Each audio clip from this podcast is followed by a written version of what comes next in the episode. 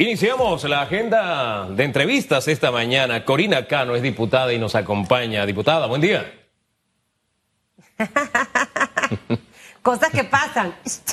Yo también le digo a Luca.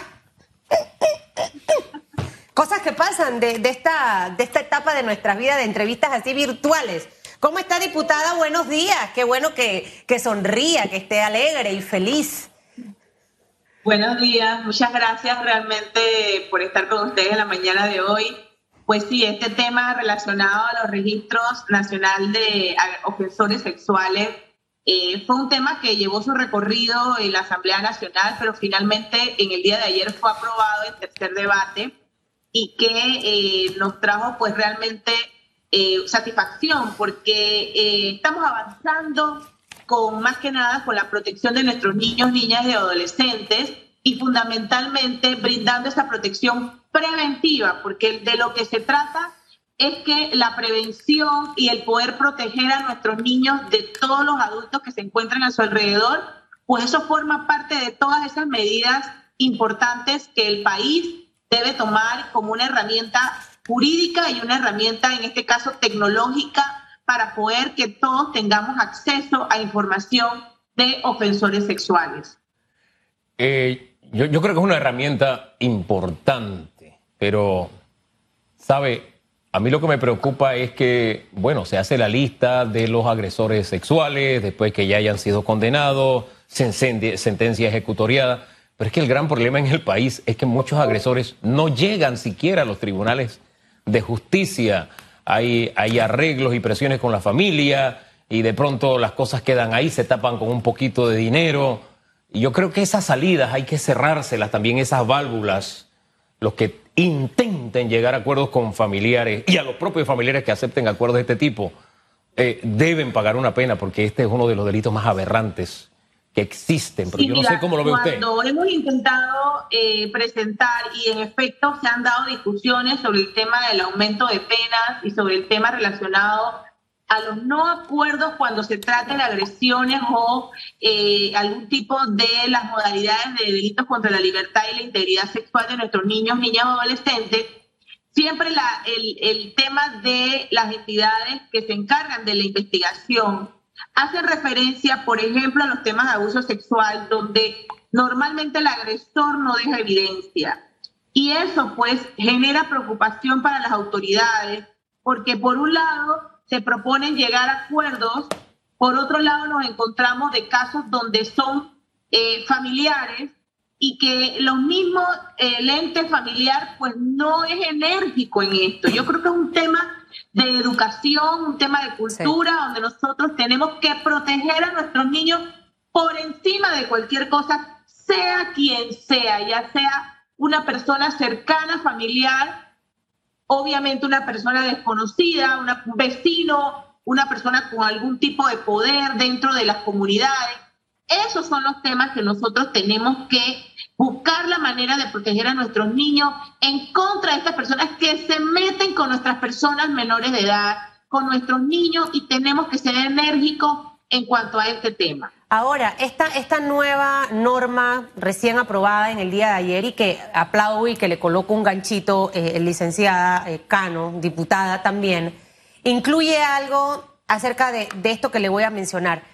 Por un lado está la lista fabuloso, gancho, pero siento que hay otras, otras situaciones que deben entrar en paralelo en funcionamiento. Una de ellas, por ejemplo, lo que mencionaba Hugo.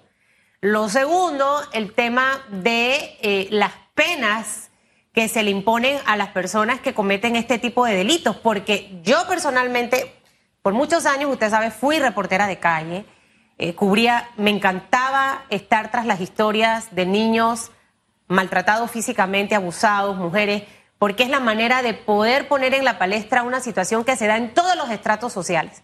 Pero te das cuenta a este tres años, a este cuatro, o sea, pareciera que no existe un patrón general que debe ser igual, porque no es porque este tenga plata y tiene un abogado, la pena va a ser menor. Eh, y este que no tiene la manera de defenderse, tiene que pasar más tiempo dentro de la cárcel. El tema cultural y educativo es fundamental porque es allí donde podemos empezar a erradicar el problema. Si nosotros empezamos a trabajar en nuestros niños, por ejemplo, en tema de educación sexual, eh, yo siento que los niños van a tener la oportunidad de conversar, papá, ¿sabes que me pasó esto con la maestra o me pasó esto con el profesor? Porque tristemente es un tema del que no conversan los padres con sus hijos. Algo hay que empezar a hacer a nivel de educación en nuestro país y quisiera saber si dentro de este proyecto de ley hay algo de lo que le he mencionado, eh, diputada, porque la lista está bien y es un avance, pero tenemos que trabajar en, en miras de lo que le acabo de mencionar.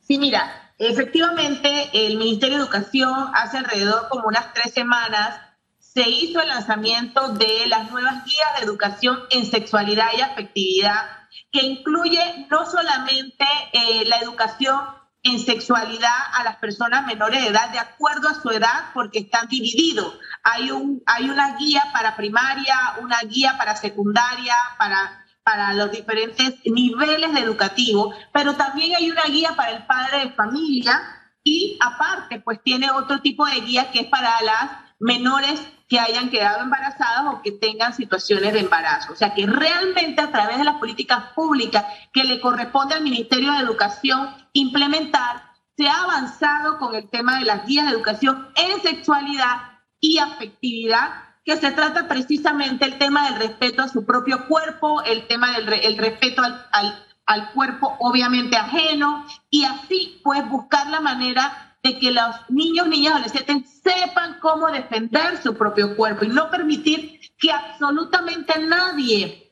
toque ni, se, ni, ni, ni, haga ningún tipo de situación que le pueda afectar su propia integridad y su propia formación en cuanto a la educación en sexualidad que deben tener. En cuanto a este proyecto en particular, este proyecto lo que busca más que nada es el registro, un sistema nacional de registro oficial de ofensores sexuales.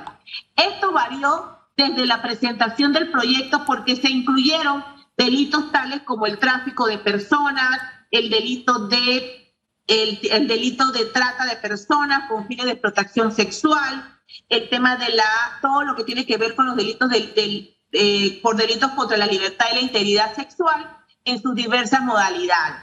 Allí va a haber un registro no solo de las personas, eh, las personas, las personas que están cumpliendo su pena y las personas que son condenadas, porque lo importante es que el registro esté, que sepamos a dónde vive, quién es la persona que va a estar brindándole un servicio a un plantel educativo, a un establecimiento comercial relacionado con niños.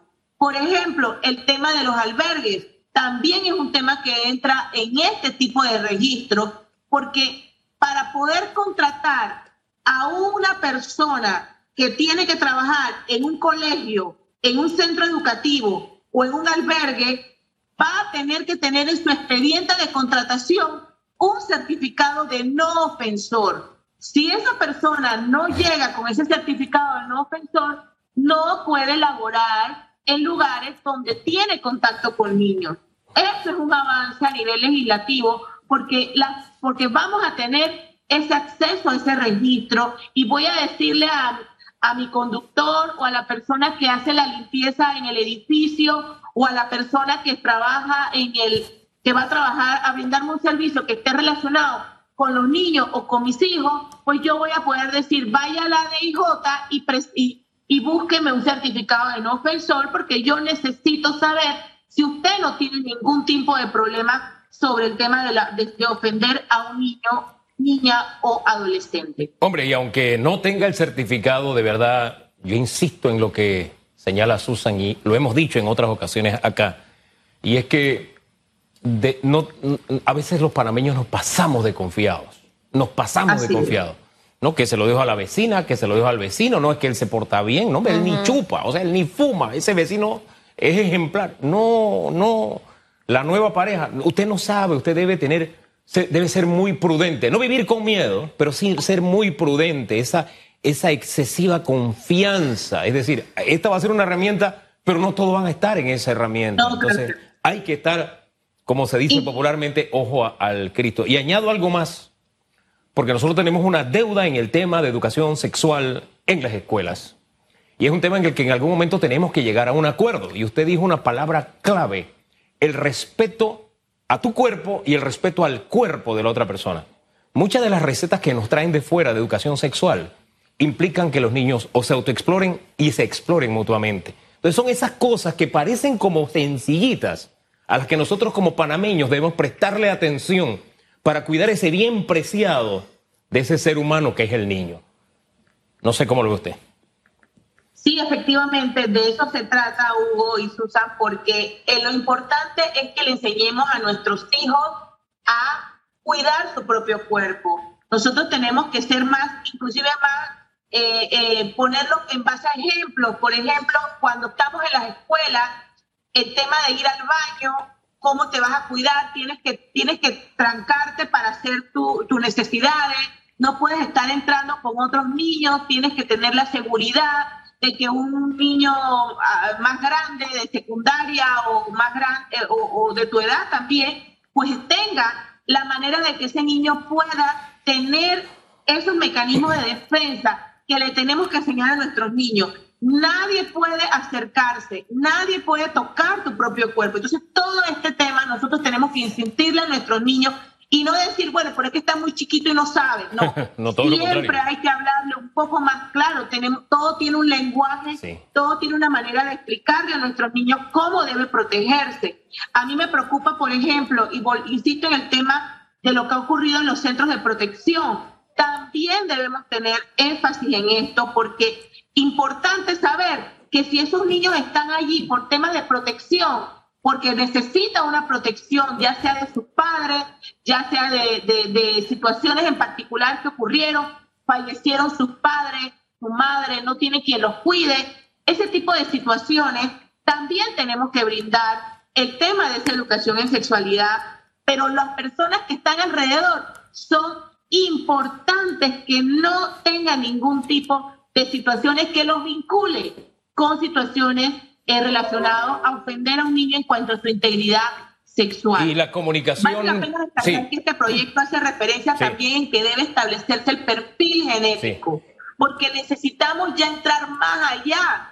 Hay muchas situaciones de violaciones de nuestros niños que no podemos tener conocimiento porque simplemente hay un tema eh, de tabú, hay un tema de que no queremos entrar a investigar al agresor ya está bueno, tenemos ya que mandar un mensaje donde el adulto que se mete con un menor de edad tiene que tener una sanción enérgica. ese es, el mensaje que tenemos que enviar alto y claro. De una manera u otra. Diputada, sí, ese es el mensaje que tenemos que enviar alto y claro. Y respecto a lo que decía, abra el espacio de comunicación con el niño, sea usted la cabeza de familia, si es la abuela, si es la mamá, si es el papá, abra ese espacio para que no sienta temor de decir lo que le pasa. Muchas veces las agresiones sexuales funcionan a la sombra del miedo, del temor. Pero eh, para cerrar, que el tiempo se nos vino encima, ¿cómo va a funcionar este registro? ¿Va a estar accesible de manera pública? Eh, ¿Cómo se tiene acceso a, él? ¿Será por la persona, del agresor sexual estará de por vida en ese registro?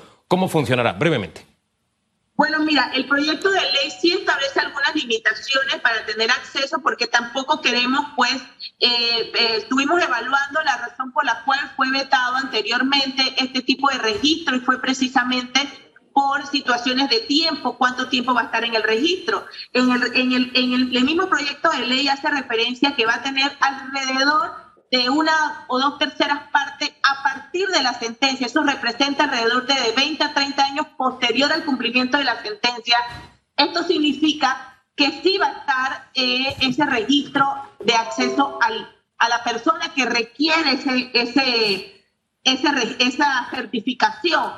Debemos tener claro que tanto las entidades, las entidades públicas, los investigadores van a tener acceso a este registro, que además si yo requiero de un certificado de no ofensor de una persona que va a laborar en un centro, en un establecimiento, en un centro escolar, en un albergue, necesitan tener en tu expediente de contratación el certificado de no ofensor. Si esa persona no te lo acredita, no te lo da, no, puede laborar y puede incurrir sanciones para los establecimientos. Usted tendrá que regresar porque quiero hablar de otros temas y me ha encantado escuchar hablar del tema de educación en nuestros niños una tarea ahí pendiente que tenemos, educación sexual. Que le vaya bien, diputada. I like it to, to back. Ahí hay una, una, una cerca para cuidar a los, a los niños que no